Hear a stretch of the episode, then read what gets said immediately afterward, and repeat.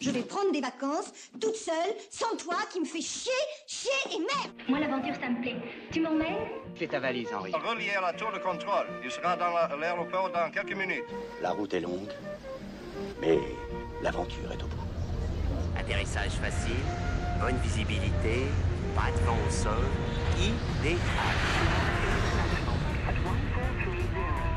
Tes clics et tes claques sur Radio Campus Paris. Bienvenue dans Tes clics et tes.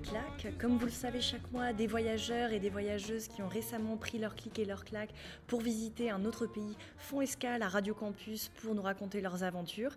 Et aujourd'hui, on parle du Kirghizistan avec Marion, depuis de la Maison des Métallos dans le 11e, puisque pour tout vous raconter, le restaurant d'Asie centrale où on était censé se retrouver a fermé. D'ailleurs, si vous avez écouté l'émission spéciale pour la Nuit du Risque, vous avez sûrement déjà entendu Marion parler des stages de survie, puisqu'en effet, elle est passionnée de randonnée et elle a d'ailleurs sillonné les montagnes kirghizes pendant 15 jours en septembre dernier. Salut Marion Bonjour. Donc tu pratiques la randonnée à haut niveau, tu en as déjà fait en Colombie ou encore en Indonésie. Là, changement de décor avec le Kirghizistan. Est-ce que c'était parce que euh, les montagnes sont réputées difficiles là-bas ou bien par simple curiosité par rapport euh, au paysage et à la culture d'Asie centrale?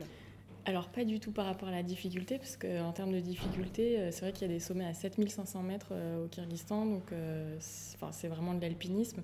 J'en suis loin, loin, loin. En revanche, c'est un pays effectivement un peu improbable où je rêvais d'aller depuis à peu près 5 ans. parce que mode de vie différent, nomade, de la rando, des paysages incroyables, etc. Vu qu'avec ton copain, puisque donc euh, tu étais avec ton copain, euh, vous avez fait de la randonnée, je suppose que vous étiez principalement dans des zones rurales, mais j'imagine que vous vous êtes arrêté euh, dans des villes ou du moins dans des euh, villages étapes. C'était quoi votre itinéraire au juste? Du coup, on a commencé par euh, Bishkek où on s'est pas du tout euh, attardé parce qu'on n'était pas parti pour faire des villes.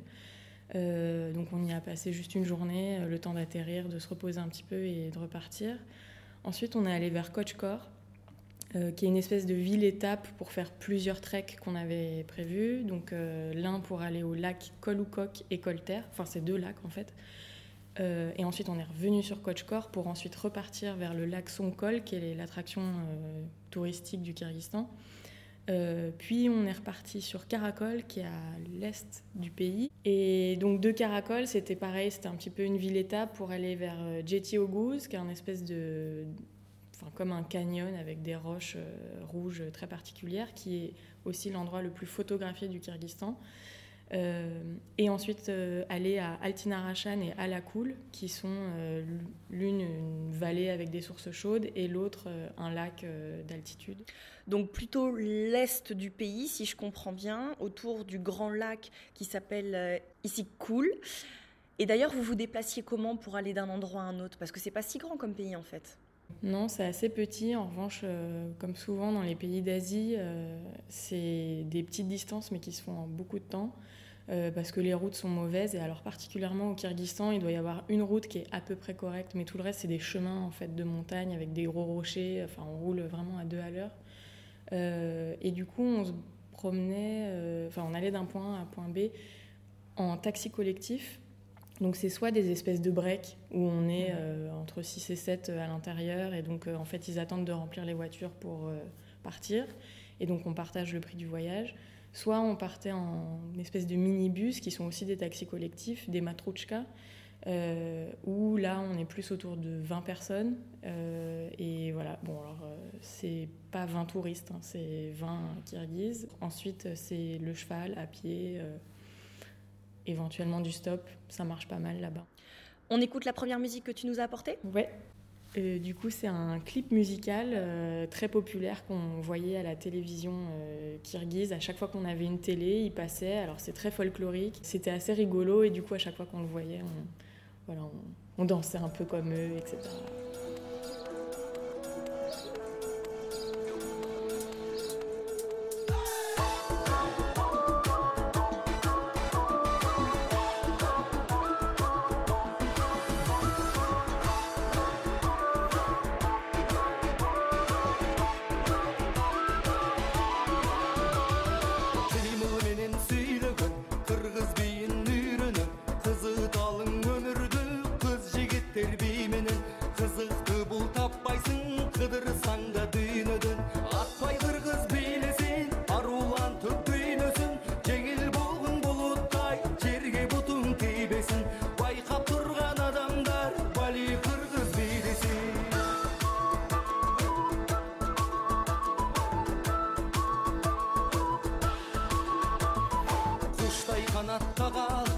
ұшпайған тек қалал биге барынша кіріп бір ғұмардан қанал жарқы күнге теңелсе жастығыңдың жаман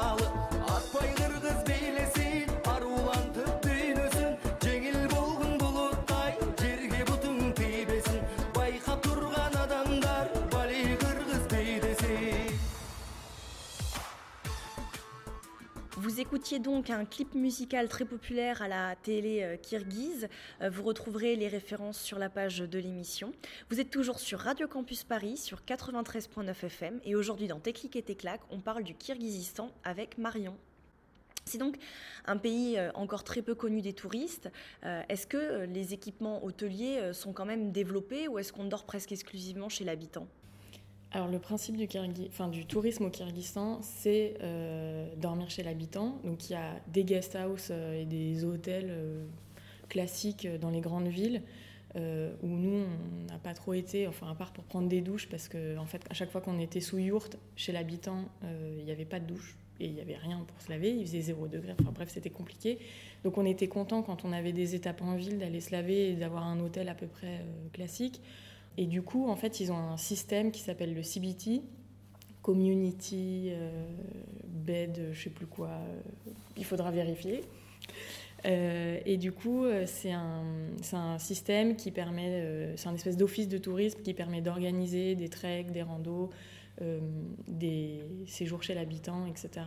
Et alors, la question qu'on se pose toutes et toutes, comment on vit dans une yourte À quoi ça ressemble exactement? C'est quand même une sacrée claque parce que c'est un mode de vie qui est complètement différent, où euh, les gens vivent euh, en totale harmonie avec la nature et leur environnement. Donc euh, ils n'ont pas grand-chose. En fait, ils n'ont pas grand-chose et en même temps, sous la yourte, il y a des millions d'éléments. C'est-à-dire que il y a tout ce qu'il faut pour faire la cuisine, pour dormir. En général, il y a une, une yourte pour le couchage et une yourte pour la vie. Donc où là, il y a un poêle avec la cuisine.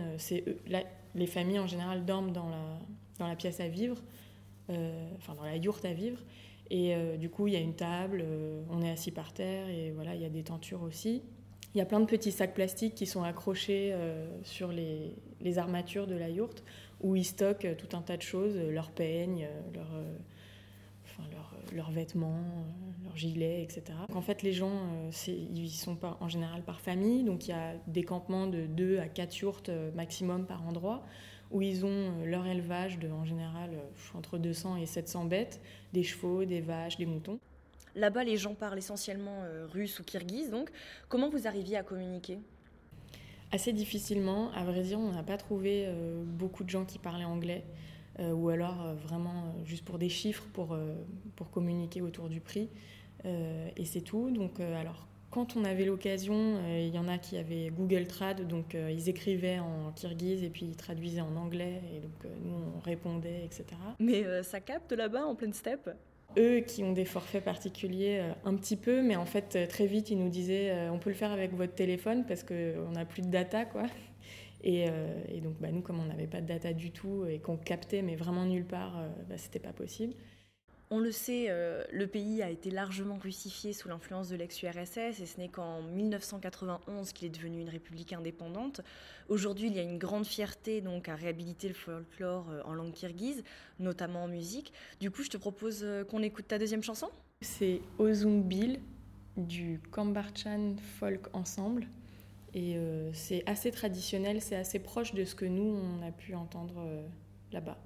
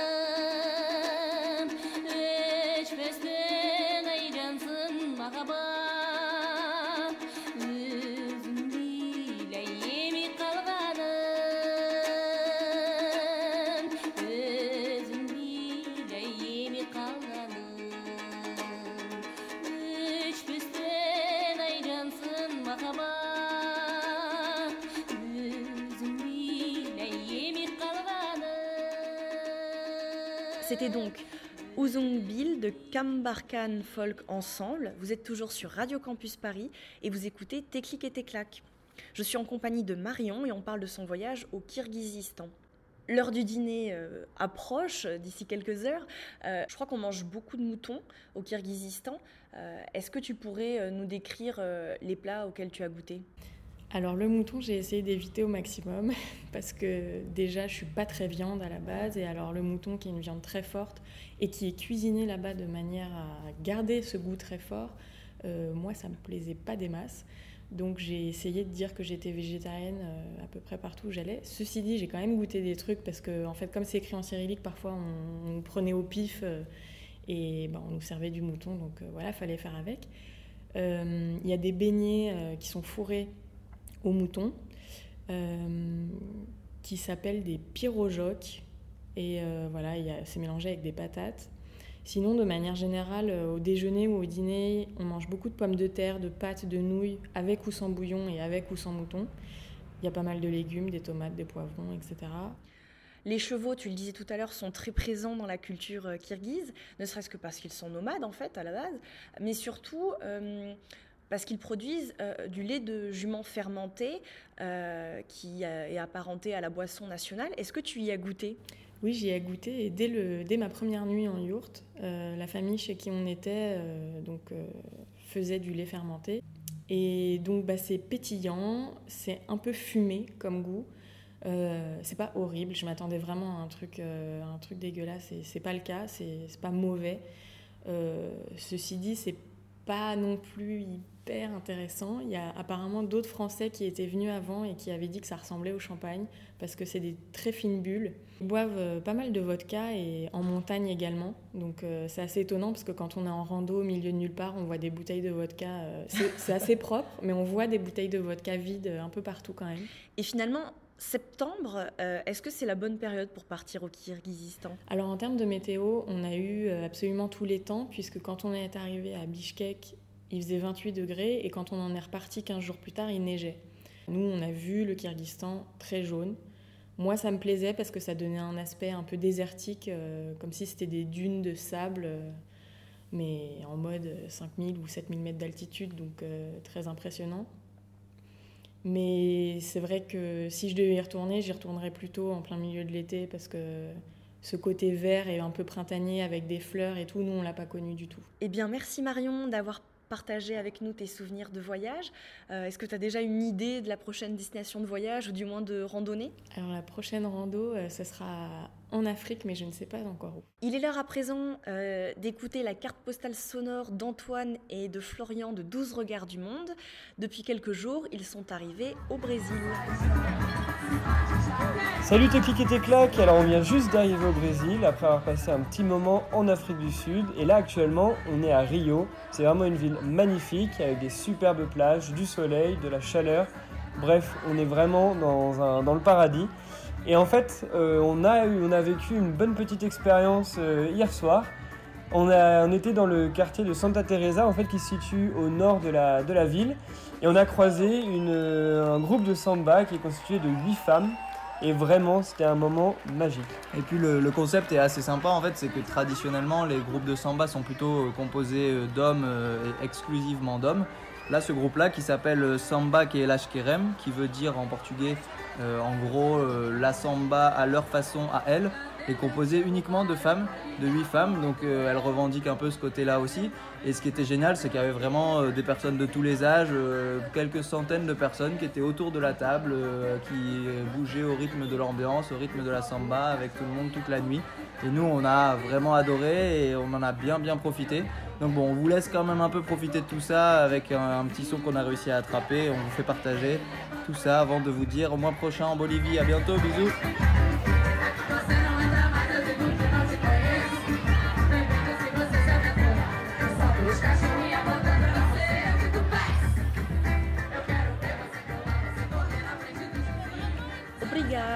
Vous fait euh, des bisous nous aussi et profitez bien du Brésil. Tes clics et tes claques, c'est terminé pour aujourd'hui. On se retrouve l'année prochaine, le 8 janvier 2018, pour un voyage en Afrique. D'ici là, bonne fête à toutes et à tous. Ciao